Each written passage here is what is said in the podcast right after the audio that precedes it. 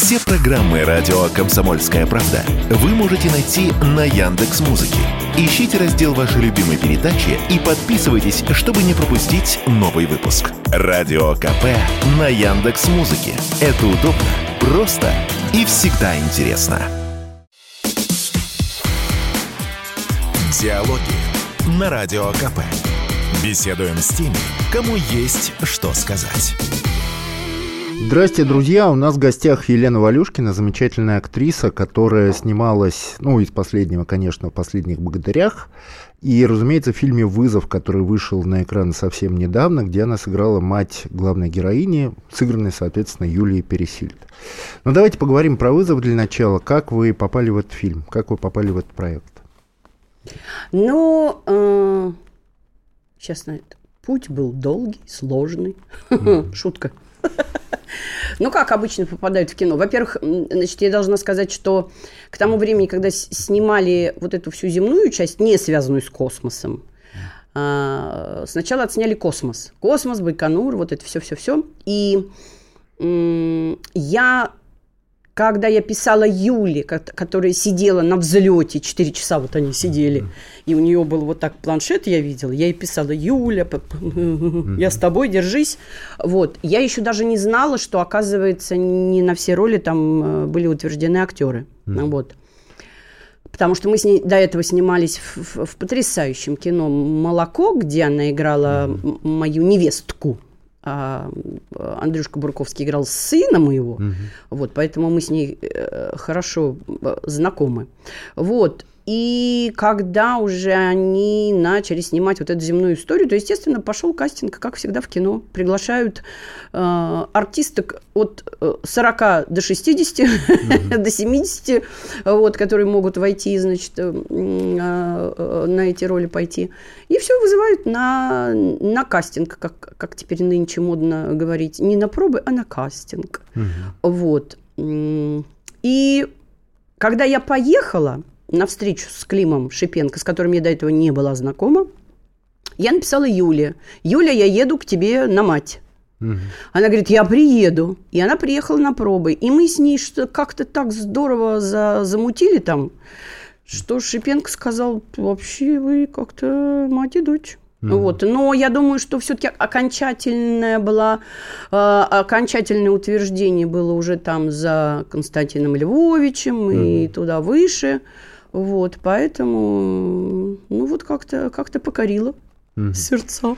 А мы вот сейчас, э, когда готовились к эфиру, вы сказали, что вам звонили с вопросом, э, полетели бы вы сами в космос. И что Клим Шипенко, оказывается, сказал, что в следующий раз космос он с Валюшкиной меня. Но это я нигде не прочитала пока, поэтому mm это со слов. Это может быть какая-то, знаете, чья-то фантазия. Вот, mm поэтому пока я сама не увижу, я сейчас только так, э, знаете, Э, разговариваю. Вы сами это видели? Вы сами нет, это слышали? Нет, нет ну все, да, слышал. вот, это с моих. А мне просто сказала редактор, ой, журналист, которая у меня тоже брала интервью, вот, она сказала, что она где-то прочитала. Mm. Поэтому вот э, пока мне сам Шипенко про это не скажет. Ну, а так-то полетели бы, интересно. А, конечно, конечно. Но просто на данный момент я понимаю, что э, все-таки слетать в космос, это надо все-таки иметь здоровье. Угу на, на, на первом месте, потому что все-таки показатели здоровья, они такие э, немаловажные. Ну вот Деннис Тита, первый космический турист, он летал вообще с больным сердцем, у него сердце там прихватило на старте. Ну, вот, летал, вот нам и не хватало вот этого, да, для угу. полного счастья. Вот я люблю вот это, угу. знаете, горные лыжи еще нам нужны, угу. чтобы руки, ноги сломать. Нет, э, наверное, если бы я была бы там помоложе лет на 30, я бы загудела, а сейчас уже нет. Сейчас уже нет. Ну хорошо, а вот Юлия Пересильд, она говорила на пресс-конференции, ее спросили, послала ли бы она своих дочерей в космос. А дочери, когда узнали, что она летала, они говорили, тоже хочу, тоже хочу, судя по всему, угу. так было. Она сказала, нет, только через мой труп. Вот вы бы своих детей отпустили? А, только по их желанию. Ну вот если бы они сказали, мама, я лечу в космос. Конечно, пусть летят. А чего? У меня, вы знаете, у меня такое э, э воспитание...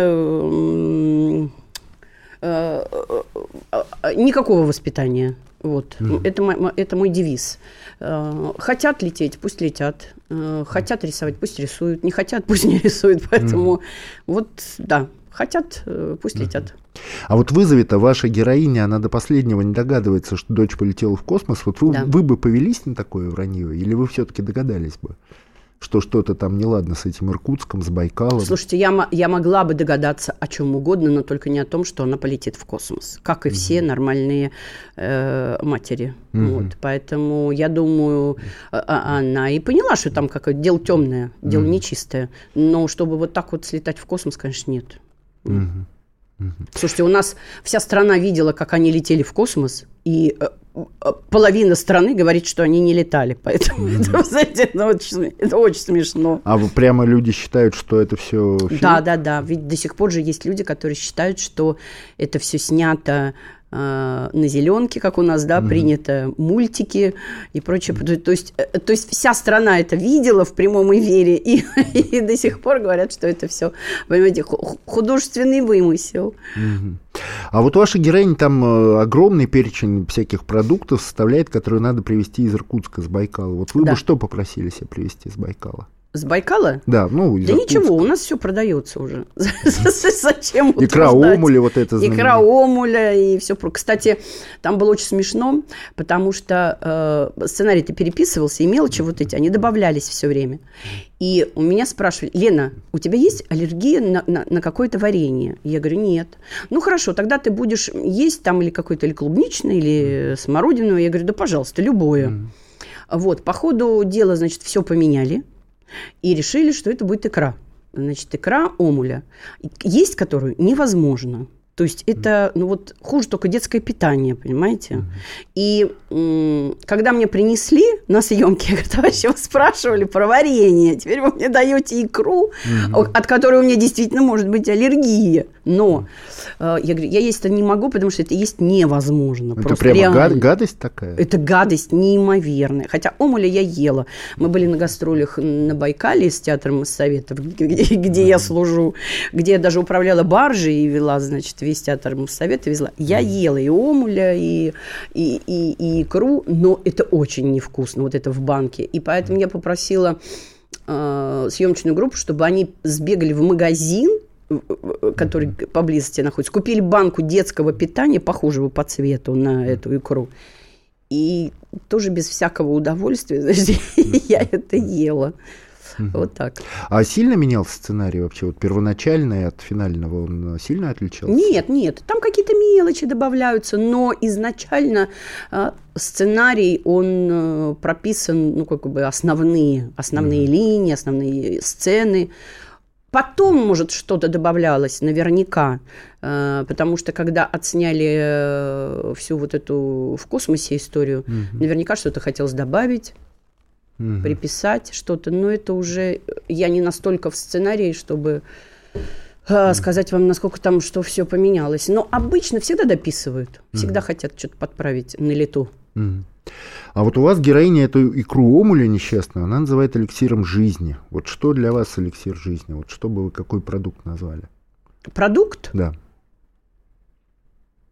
Ой, я даже не знаю. Слушайте, их так много. Когда говорят какой-то конкретный, вот знаете, какая-то конкретика такая в этих вопросах, она всегда ставит в тупик просто. Mm-hmm. Какой, какой эликсир. Да их столько, слушайте, этих эликсиров жизни. Ой, не знаю. Мой эликсир жизни – это дети мои, путешествия, э, театр, mm-hmm. кино. Слушайте, и сейчас я понесусь, вы знаете, ну, через запятую. Работа. А, да, работа, да, да. Да. А вот, кстати, про работу. А, если посмотреть вашу фильмографию, оказывается, ну вот ваша звездная роль, одна из первых, это «Формула любви». А потом в 80-е, 90-е вы очень мало снимались и, насколько я понимаю, играли все время в театре. Да, театр был, да. А, угу. Вот, вам не жалко, что вот в театр все это ушло, а в кино снимались так мало? Нет, конечно, жалко, естественно, жалко, но это все было не по моей вине, не по моей воле, так сказать, угу. поэтому а, сейчас биться в истерике и плакать и жалеть, ну что, ну да, да. Угу. Ой, слушайте, столько всего э, жалкого осталось там, угу. что, ну, об этом нельзя думать. Это тебя сожрет просто. Угу. А вы говорили, что ваш первый муж как-то мешал вам? Да, он элементарно, да, он был старше меня, он был педагогом моим на 15 лет старше меня. И когда он, во-первых, я начала сниматься на втором курсе. Второй курс – это… «Не хочу быть взрослым». «Не хочу быть взрослым», да, это Юрий Степанович Чулюкин. Это наш знаменитый э, российский режиссер советский, который снимал «Девчата», который снимал «Не поддающийся». Потрясающий, да. необыкновенный человек, который трагически погиб – Э, на кинофестивале в Африке. Вот. И он пришел меня отпрашивать Коршину, э, нашему художественному руководителю Виктору Ивановичу, народному артисту Советского Союза, актеру Малого театра. Нас категорически не отпускали сниматься, просто категорически, вплоть до отчисления – все было очень серьезно. Он меня отпросил, я пошла сниматься, на втором курсе снялась, потом в формуле снялась. И он понял, что э, я вот так вот еще поснимаюсь, и унесет меня, понимаете, кто-нибудь. Вот. А страшно сказать, мобильных телефонов не было в наше время.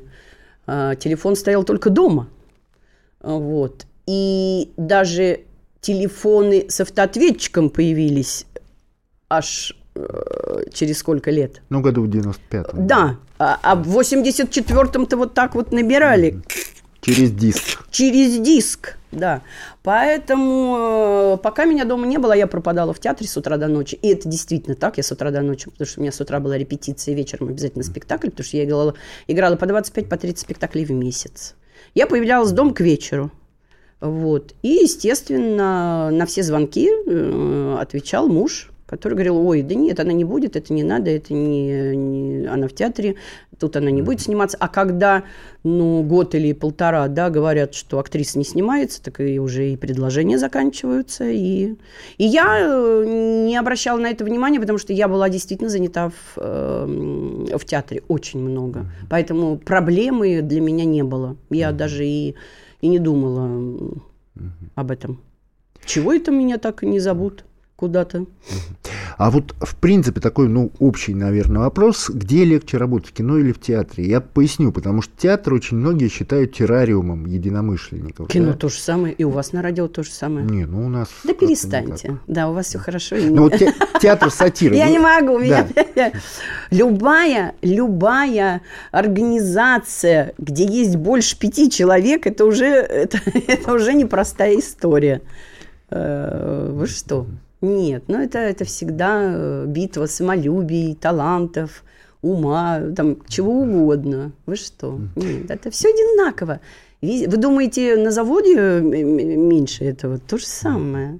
Но в театре сатиры вы работали. Татьяна Егорова написала книгу «Андрей Миронов и я», где расписала вот эти отношения, вот чистый террариум абсолютно. Ну, слушайте, э, я не могу сказать за Татьяну Егорову, скажу, скажу не очень русским языком. Да, это ее э, жизнь и ее выбор. Э, если вот у нас в трупе 100 человек, да, 100. Мы не, вот позавчера отыграли наш юбилейный вечер, который состоял из 100 минут, 100 актеров вышли на сцену, нам 100 лет. Угу. Вот вы у каждого, каждому подойдете, и попросите написать книгу. И вот у вас будет 100 книг, и вы подумаете, что книги написаны о разных совершенно театрах, понимаете? Mm-hmm. Это 100 разных театров будет. Поэтому у каждого, у каждого своя. Mm-hmm. Ой, свой аквариум, свой террариум. А вот еще возвращаясь к кино, вот до начала 21 века у вас ролей было мало. Потом, э, ну, какие-то были в начале 21 века, а потом с 2006 по нескольку ролей в год. У вас гигантская фильмография, масса сериалов, масса телефильмов, масса того, всего, пятого, десятого. Да. Вот почему именно такой водораздел вот именно в этот момент произошел? Ну, вот так должно было случиться. Слушайте, там наверху посидели и подумали, что-то мы у нее как-то украли поначалу много, давайте-ка мы вернем. Давайте-ка мы вернем. И вернули. За что им э, большое спасибо. Они а... меня разглядели сверху и решили, и решили, э, знаете, как э, справедливость восторжествовала все-таки. Угу. Там 10 ролей в год, получается. Ну да, бывало, бывало, бывало и так, да, бывало и так. Ну, замечательно. Вот в 2002 я читал много ваших интервью, вот про вас говорили, она расписывает мебель, делает фантастические фигурки из бисера, шьет и занимается дизайном. Вот сейчас у вас хватает на это времени с такой занятостью? Нет. То есть никаких хобби, никаких вот этих... Нет, у меня единственное, на что я сейчас могу потратить время, это цветы. Вот, и то. Я сейчас смотрю, у меня там розарий, которым, который надо бы уже по, э, заменить что-то, по, по, по, пересадить. И у меня нету времени на это. Нету. Поэтому вот сейчас вылезли тюльпаны, э, вылезли подснежники, в, вот эта вся после снеговая история вылезла. У меня просто нету времени. Угу. А розарий вы живете за городом, да? да? А если не секрет, в каком районе примерно? Секрет, вы конечно. Вы жили в Барвихе, по-моему, раньше. Вы говорили об этом в интервью? Не говорил никогда Нет? в жизни. Я вообще никогда не говорю, где я, где я живу. Угу. Нет. Угу. А, один из фильмов, которые, конечно, всем запомнились, это трилогия «Последний богатырь». Вам же не часто приходилось играть злодеек. Вот как вы легко согласились на это? Конечно, легко. Ну, во-первых, когда я соглашалась, я не знала, что она вырастет в это, потому что у меня моя кастинг э, э, Таня Хричкова, замечательная, потрясающая, с которой мы работали и на Горько-2. Когда она мне написала, Лен, приходи, это был один съемочный день в первом «Богатыре». А, дала мне, прислал сценарий, я говорю, слушай, я хочу Баб-Ягу. Она говорит, нет, Баб-Яга уже Лена Яковлева, там уже все распределены. Вот Галя. Я говорю, да ну какая-то фигня, какая-то Галя ходит там, метлой машет. Она сказала, подожди, подожди, дальше будет продолжение. Я говорю, это всегда вот это, они всегда заманивают mm-hmm. на какую-нибудь фигушечку, и потом говорят, что, ой, слушай, ну дальше мы пишем только про тебя. И на этом все заканчивается. Ты фигушечку эту играешь, и все. Вот. Но здесь вот пошла-пошла вот такая история. Никто не знал, как она будет выглядеть, никто не знал, что это будет потому что мы даже, девочки, которые шили костюм, вот эти платья дымчатые, мы очень долго не могли найти ее голову, потому что там вот эта корона была у нее, mm-hmm. и э, шили много париков, и что-то с головой, что-то соображали, соображали. Она, вот Дима Тиченко все говорил, нет, что-то не то, вот нет, нет, нет. И я притащила вот этот парик свой короткий, который я когда-то в Америке ездила, я купила там штуки 3-4 в в каком-то китайском париковом магазине. Mm. За копейки какие-то. И я его притащила, и он говорит, о, шикарно, это Галя, это наша Галя. И все. Mm-hmm. Вот еще один фильм, а, с которого, ну, он также, наверное, сейчас популярен, как «Формула любви», почти. Это ученик Марка Захарова Жора Крыжовников да. снял, это «Горько». «Горько». А, какие у вас остались впечатления? Я недавно вот его пересматривал, я угу. был потрясен в очередной раз. Я несколько раз его смотрел, каждый раз изумляюсь, насколько это хорошо. Это гениально. Не побоюсь этого слова. это гениально. Причем у меня была очень смешная история. Я где-то в середине съемки, говорю, кого-то он мне напоминает. Он мне так кого-то напоминает по манере. Жора. Манере, да. А мне говорят, здрасте, приехали. Марка Захарова. Я говорю, а почему? Он говорит, так это его ученик. Я говорю, а, у меня вот так вот все сложилось. Все сложилось, потому что, ну, это невероятная атмосфера. А, просто... Свободная атмосфера. Все, да, она свободная, но она в рамках, а, все-таки mm-hmm. в рамках режиссуры, сценария, потому что он абсолютный лидер, так же, как и Марк Захаров, абсолютный лидер, потому что на площадке должен быть лидер один, под, под чьим руководством все талантливо работают. Один. Это режиссер, это его кино. А мы вот там эти, как, я не знаю, мозаика, краски, все что угодно. Вот. Mm-hmm. А какую вам в жизни самую неожиданную роль приходилось играть? Вот мне почему-то кажется, что это Наина Ельцина. Ну, это да, это вообще был, это было непонятно. Вот как мне. это произошло, что это за фильм, потому что... Нет, я, во-первых, я приехал, когда на пробы, да, мне сказали, Наина Ельцина, я говорю, хорошо, товарищи, вы меня видели вообще в зеркало? Угу. И когда я туда приехала, мне стали лепить э, пластический грим. Ну, потому что у нее лицо, э, да, таких лиц мало. У нее ярко выраженное лицо свое.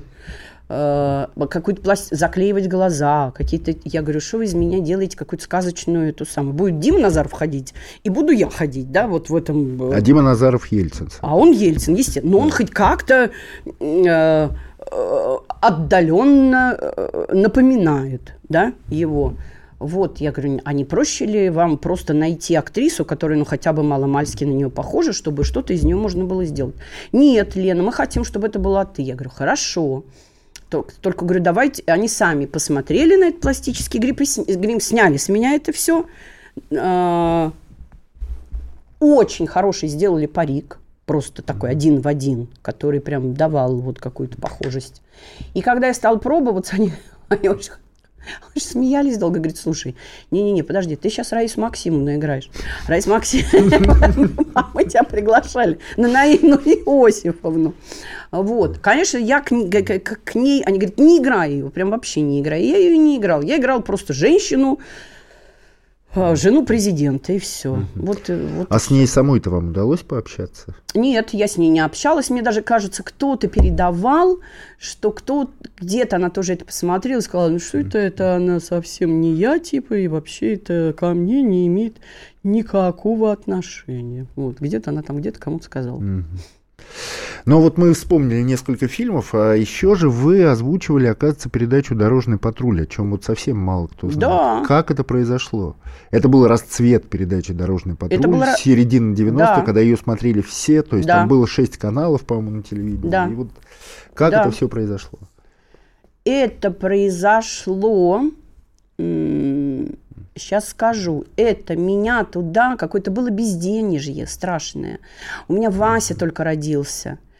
А, мы каждый день ходили вечером записывать. Там платили хорошие деньги за это дело. Вот. Но при этом ты не мог никуда уезжать, потому что это каждый вечер запись. Никаких угу. отпусков, ничего. А, вот. Сережка Колесников там был, я. Они весь, э, э, весь день снимали группы, вечером тут же монтировали. Мы приезжали вечером, озвучивали. Это я была в гостях у Сан Саныча Голобородько, у нашего народного артиста, и пришел, я боюсь сейчас напутать, запутаться в фамилии, я вспомню. После ковида у меня с фамилиями, с фамилиями плохо выпадают. Мне сказали, а не хочешь ты пойти? Я говорю, ну давайте. И я пошла, попробовала, и, и да, и понеслась. И я помню очень долго, э, когда я куда-нибудь входила, или в магазин, или куда угодно, и что-то начинал говорить, там говорил, да, ой, мне, пожалуйста, дайте вот это. На меня оборачивались все, потому что голос, этот голос, этот вот на Ленинградском шоссе произошло дорожно-транспортное происшествие, пострадавших нет. Это вот, вот это, люди сразу, весь магазин, кто это, что это? На голос. Да, была такая история. Потом я подарила Тане Погоржельская, она очень долго. Когда у меня уже было, не, не было времени на это, я, я ей передала торжественно. Но я, я помню, ее критиковали, эту передачу тогда, говорили, что она жестокая, кровавая, вот на, на этом фоне. Ну, там, там э, они снимали так много жестокого и кровавого, что практически не выходило в эфир. Там mm-hmm. все оставалось жестокое и кровавое за кадром. Угу. То есть там были какие-то ужасы прямо совсем Ну да, да, но это же такая страшная история это все.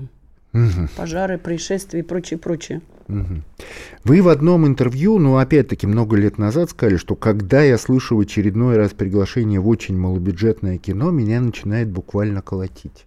Вот сейчас, когда вы снялись в нескольких блокбастерах, суперкассовых фильмах, вам интересно сниматься в малобюджетном кино? А, смотрите, когда, э, э, даже не про малобюджетное кино я говорила, а просто иногда начинают звонить, Лена, ну только у нас вообще нету, ну вот прям совсем не, ну, ну вот понимаете, у нас нету. И сейчас все начинается, ничего не меняется, все равно звонят и говорят, ну у нас совсем нету, ну ничего. Денег вот, в смысле нет? Вообще денег, да, ну нет у нас денег. Вот. Э, а деньги есть. А деньги есть. Просто хотят сэкономить. Ну, естественно. На всем хотят и сэкономить, естественно. Э, вот. Нет, есть, конечно, истории, э, есть истории, в которые ты очень хочешь попасть. Вот очень, да? И тебе там предлагают, и ты, и ты понимаешь, что да, пойду, потому что вот туда я очень хочу, очень mm-hmm. хочу. А когда есть история, не то чтобы проходящая, проходная, а ну, ты без нее можешь прожить, это, это mm-hmm. не та история, за которую надо цепляться, то там уже, mm-hmm. товарищи, давайте как-то уже а подумаем. Как, да, с какими режиссерами вы хотели бы вот прямо поработать? Я не знаю, там Андрей Звягинцев, условно говоря. А, у меня есть мечта, я не знаю, она несбыточная, может быть, но а, никогда не говори никогда. У меня есть а, режиссер Альмадовар, у которого бы я хотела сняться. Я просто... Mm-hmm. У меня... Я даже выучила язык испанский. Я должна была играть в испанском театре э, Ромео в Барселоне. Mm, там по всяким... Человеческий фактор, как говорится, сыграл. Вот, меня туда не выпустили. Вот это моя мечта большая. Но mm-hmm. так как он снимает э, актрис любого возраста, то я думаю, что я могу до него еще добрести. Он mm-hmm. все-таки меня услышит. Угу. Он меня услышит, ему, угу. ему передадут. Угу. А вы прямо хорошо знаете испанский вот сейчас? Ну, я, э, я его учила давно, в 93-м году. Конечно, он мертвый язык, и э, я, не, я уже так не говорю, но в испаноговорящих, испаноязычных странах э, я могу общаться. Ну, так, ну, немножечко. Да. И когда я куда-то еду в какую-то страну испаноговорящую, я повторяю что-то там такое. А вы же вот, говорят, недавно в Аргентине были. Как, как там вам? Да. Понравилось? Да, да. У меня была мечта. Э, ледник Перита Морена. И для меня Аргентина была только вот, вот связана только с ледником. А что в нем такого феноменального? Феноменальный, он сам феноменальный. Это mm-hmm. феномен. Ему несколько, там, полтора миллиона лет он до сих пор стоит, откалывается, и mm-hmm. э, там есть такая забава, когда ты подплываешь к нему, потому что там есть три ледника. К одному ты можешь подойти, к одному подплыть, а к третьему невозможно пройти из-за гор. Это нереально. И когда мы подплывали к нему, то там забава такая, капитан, команда вылавливает кусок айсберга, и пи- ты пьешь э, с этим льдом, ты пьешь э, шампанское, понимаете? Mm-hmm. Вот. Э, нет, но это есть места, которые, ну как, как, как египетские пирамиды, как Тадж-Махал.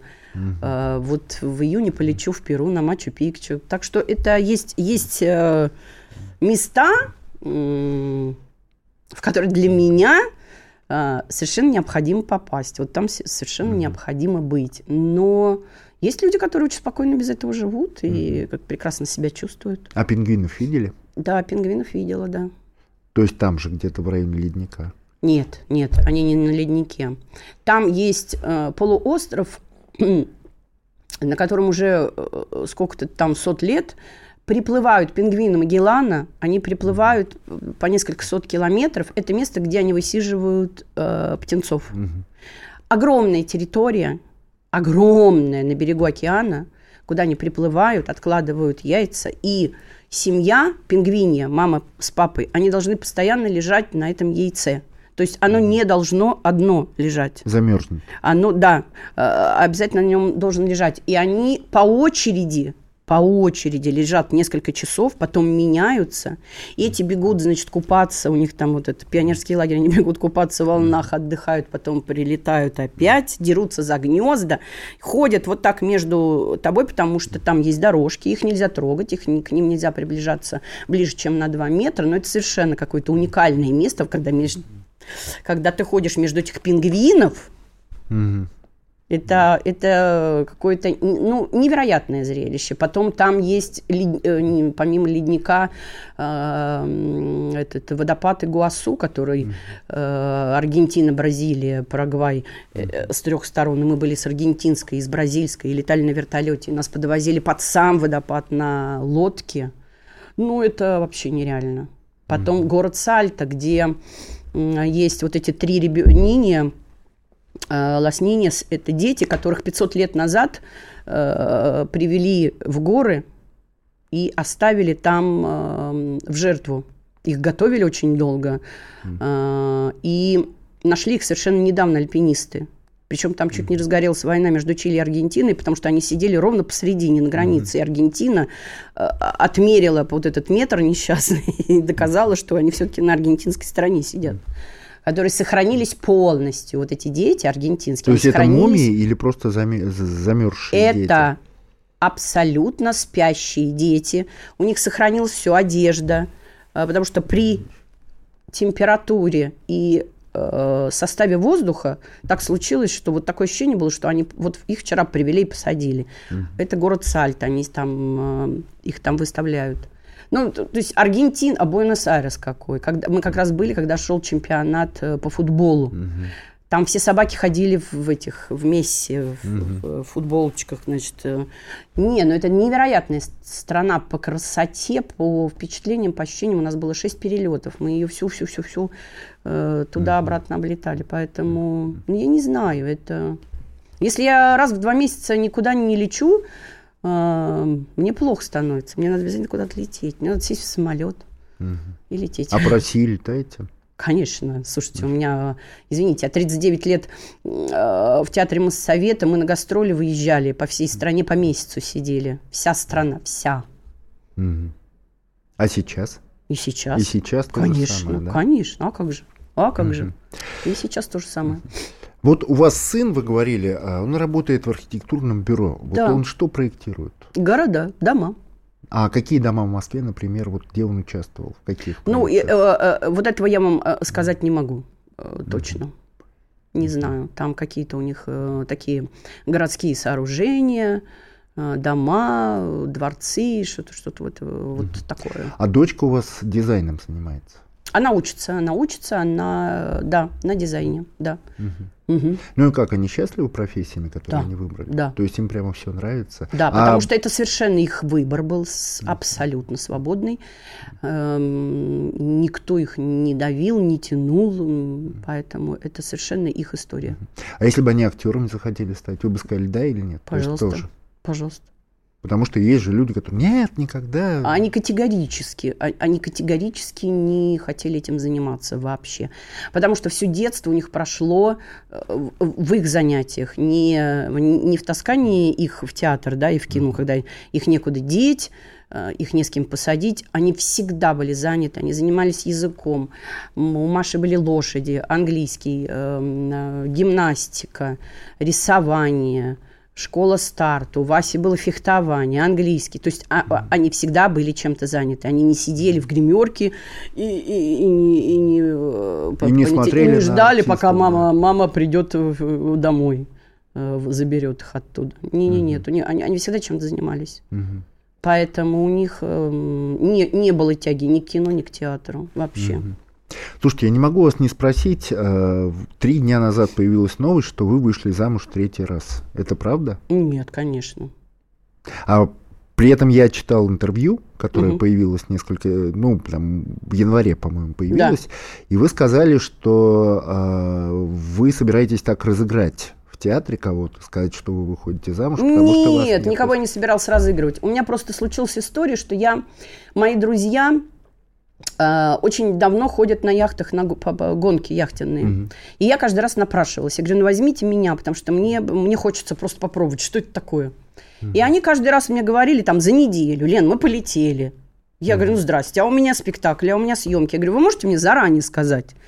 Они говорят, да, вот на следующий год мы там едем тогда-то. Я говорю, хорошо. Я эти дни освободила э, и от съемок, и от театра. А, но так случилось, что у нас репетиции в театре перенеслись. Я говорю, товарищи, я говорю, я не могу, я уже улетаю. И я понимаю, что если я скажу, что, вы знаете, я пошла на гонки, мне скажут, Валюшкина, елки-палки, у, тебя, ну... у тебя репетиции. И я сказала, говорю, вы знаете, я замуж выхожу. Они говорят, ну тогда да, тогда лети, тогда да. Вот. И я с этим и улетела. Вот. А здесь, э, как, как, как наша любимая передача, ты не поверишь, они же всегда вот так подлетают. А с кем это вы стоите? А это ваш молодой человек? А вы уже замуж вышли? Я говорю, да. Угу. И все. А это мой сосед, друг замечательный, который э, был со мной на, на вызове, на премьере э, в кинотеатре. Причем рядом стояла его жена Лена, которая все это тоже снимала. Ну, их же, зачем их э, разубеждать? Им же интереснее, им же интереснее информацию какую-то подбросить. Ну вот. Так что вот так. Свободно, легка. Ну, не знаю, может, э, кто появится, так, господи, что, в третий раз не выйти? Можно и выйти. Ну вот, кстати, про первого мужа мы начали говорить. А он вас, оказывается, проклял когда вы расставались. Да. Вы как-то вот ощущали это проклятие на себе? Ну, я не знаю, может быть, наверное. Ты же его не можешь приклеить на лоб, да, нести где-то в рюкзачке, Ну да. ты не знаешь, что это. Это как радиация, понимаете? Вот она есть, и ее нет. То же самое проклятие. Я об этом спрашиваю, потому Мгм. что вы э, еще в одном интервью сказали, что у вас есть медиум Данис или Данис. Данис, да, Данис Глинштейн, это мой друг, это мой друг дорогой, медиум. Я с ним познакомилась на битве экстрасенсов, потому что я три сезона э, э, вела, да, э, битву экстрасенсов, поэтому я с ним там познакомилась, и да, он мой друг, он медиум, да, и э, через него происходит связь с моими ушедшими родственниками, родными, ушедшими людьми, которые как-то связаны со мной, да, через него они общаются со мной. И вы прямо верите, что это вот действительно они общаются. То есть Да. это вот прямо серьезно. Там есть очень доказательная база большая. Та, э, э, э, то есть он мне передает информацию, о которой он понятия не имеет, что это, зачем это, а я ему рассказываю потом, что это, зачем и почему. То есть это какие-то вещи, о которых никто не знал, кроме вас, да? Да, да, Мгм. да. Ну, а какой-то пример можете привести? Ну, началось все с того, что он... Я его привела в театр к нам. А, Он очень любит театр, и он захотел... э, У нас на нашем этаже есть эм, гримерные, в которых гримировались Плят, Раневская, Орлова, Морецкая, э, Марков, Бортников, Юрский, Тараторкин, Жонов. И у нас таблички висят у каждой гримерной. Здесь гримировался Марков, здесь Юрский. И он захотел сфотографироваться, посмотреть. Я его туда привела. И когда мы возвращались из нашей актерской, значит, э, закулисной части в зрительскую через сцену, а был где-то без пяти семь, Мгм. он мне сказал, ходит, э, знаешь, кто ходит по сцене? Я говорю, ну, у меня есть три варианта. Морецкая, Орлова, Раневская. Других почему-то я не... Потому что я, э, когда... э, Есть моменты, когда ты ощущаешь их присутствие, понимаете? Не дурачки тоже написали «Призрак оперы», правильно? А, в каждом месте намоленном, а у нас намоленный театр, а, есть свой призрак, который охраняет это все, не дает этому развалиться всему. Вот. И он мне сказал, ходит Раневская. А я пришла в год, когда Раневская умерла. То есть Раневская умерла, я пришла в театр. А вы с ней никак не пересекались? То есть вы Нет. ее не застали? Нет, я видела только последний спектакль с ее участием, э, последний спектакль Сергея Юрьевича Юрского «Правда хорошо, а счастье лучше», где она сыграла. Вот. И когда я пришла уже в сентябре э, в новый сезон, была, она умерла летом. Но потом мне очень многие говорили, что ты знаешь, тебя Бараневская очень любила. Это мне говорили очень многие актеры, с которыми я потом а, играла. Вот, и он говорит, а хоть Раневская по сцене поет, заполняет как-то собой пространство. Вот. Потом э, он... м, Там очень много снов, очень много. И он мне вдруг звонит и говорит, слушай, мне какая-то женщина твоя приснилась. Я не, пон- не понял, кто это. Я понял только, что она твоя, она от тебя. Она стояла в спортивных штанах, в рубашке в мужской, платок завязан, и предлагала мне ведро картошки. И говорил, что такой картошки я нигде больше не возьму. Я говорю, это мама моя. Он говорит, а, а почему она картошку предлагала? Я говорю, потому что когда я приезжала к ним, там, к папе, к маме, да, там, в отпуск, там, на три дня, на один. Если это была весна, то мы эту картошку сажали. Если осень, мы ее копали. Лето это колорадские жуки, естественно. Значит, мама в спортивных штанах, в рубашке, в платке. И каждый раз заканчивалась эта история. Возьми ведро картошки. Так, такой картошки нигде не возьмешь больше. Я говорю, товарищ мои дорогие, куда я пот- пот- потащусь с картошкой? Вот это смешно. И потом постепенно там всякие... ст- Ну, там очень много всего, очень. Это все точно, подробно. И э, для него это очень тяжело, потому что это... э, вообще жизнь медиума тяжелая, когда на него наваливаются э, ушедшие. Вот. Это, это тяжелая, тяжелая ноша, которую он несет. ну вот да, да, есть. Есть такая история. А вы э, говорили, что хотите сделать фильм про свою маму и свою бабушку и про Да. Урсулю Лак. Вот вы как- как-то сделали его? Это было несколько лет назад. Нет, это не несколько лет назад, это вот только что. Я узнала, во-первых, что бабушка у меня сидела в лагере, это вот прям полтора года назад. Нет, вы что? А И Это вы узнали, история- что ваш дедушка Алексей Дикий Да. это актер, который играл Сталина в падении Берлина. Но Да. до того, как сыграть Сталина, он сидел в лагере, как выясняется. Вот в этом лагере, как выясняется, он познакомился с моей бабушкой, и в лагере родилась моя мама. Но документально подтвердить я это не смогу, естественно. Вот, поэтому эта история а, очень длинная, долгая, очень затратная. И, а, естественно, чтобы ее собрать, это э, нужно столько денег, чтобы ее собрать, чтобы ее снять. Ну вот сейчас вы подружились же как бы с Первым каналом, сыграли в их главном блокбастере, главном фильме. Может быть, они как-то помогут? Э, Пути Господни неисповедимы, вы знаете, поэтому э, так как начала открываться эта история, и до конца я ее еще не довела, я думаю, что на этом пути будут приходить ко мне люди, которые мне нужны для этого. Потому что бабушка очень не хотела, она скрывала, я с бабушкой жила, она скрывала, я этого ничего не знала, это знали родственники. И они думали, что бабушка мне перед смертью это все рассказала. Она мне ничего не рассказала. Поэтому раз она открылась, раз они позволили ее открыть, а, то я думаю, что будут приходить те люди, которые мне помогут это сделать. Потому что одна я, естественно, это поднять не смогу. А, ну, давайте тогда закончим еще вопросом про театр. А, «Бесприданница». Да. Вот не так давно вышел спектакль. Вот Премьера. расскажите про него. А Я его не видел, у меня знакомая видела, она, Да. ей очень понравилось. И вы понравились и вообще спектакль. Вот а, что это такое, чем он необычен? Ну, во-первых, он необычен тем, что это не классический Островский, естественно. Вот. Это не малый театр, мною любимый. А, Это совершенно такая новая история. Она даже выхолощенная, вычищенная нашим э, Евгением Марчелли, это наш ху- художественный руководитель и постановщик этого спектакля, режиссер. А, Вот. Она очень стильная, там ам, мало декораций, это все стильно, строго, костюмы очень стильные. И назвал он этот спектакль «Бесприданница», Б, Е, С, главные, заглавные буквы. Э, По его задумке режиссерской бес сидит, бес сидит, во всех сейчас сидит бес.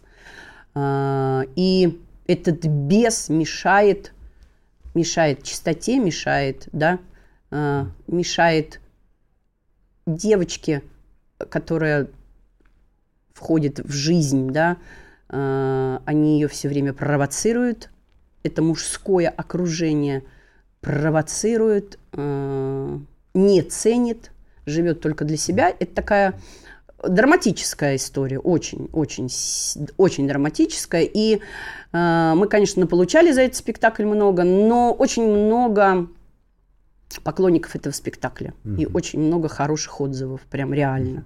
Но, конечно, это спектакль, он не для, он вот я завтра буду играть там, например, как важно быть серьезным, да, Оскар Уальда.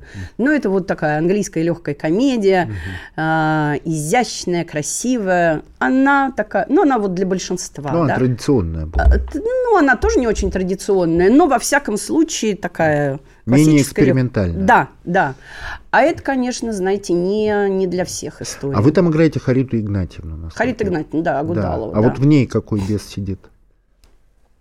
А вот в ней как раз э, беса и нету. Но это, это моя хитрая задумка такая. Э, режиссер, э, режиссер э, э, об этом не знает.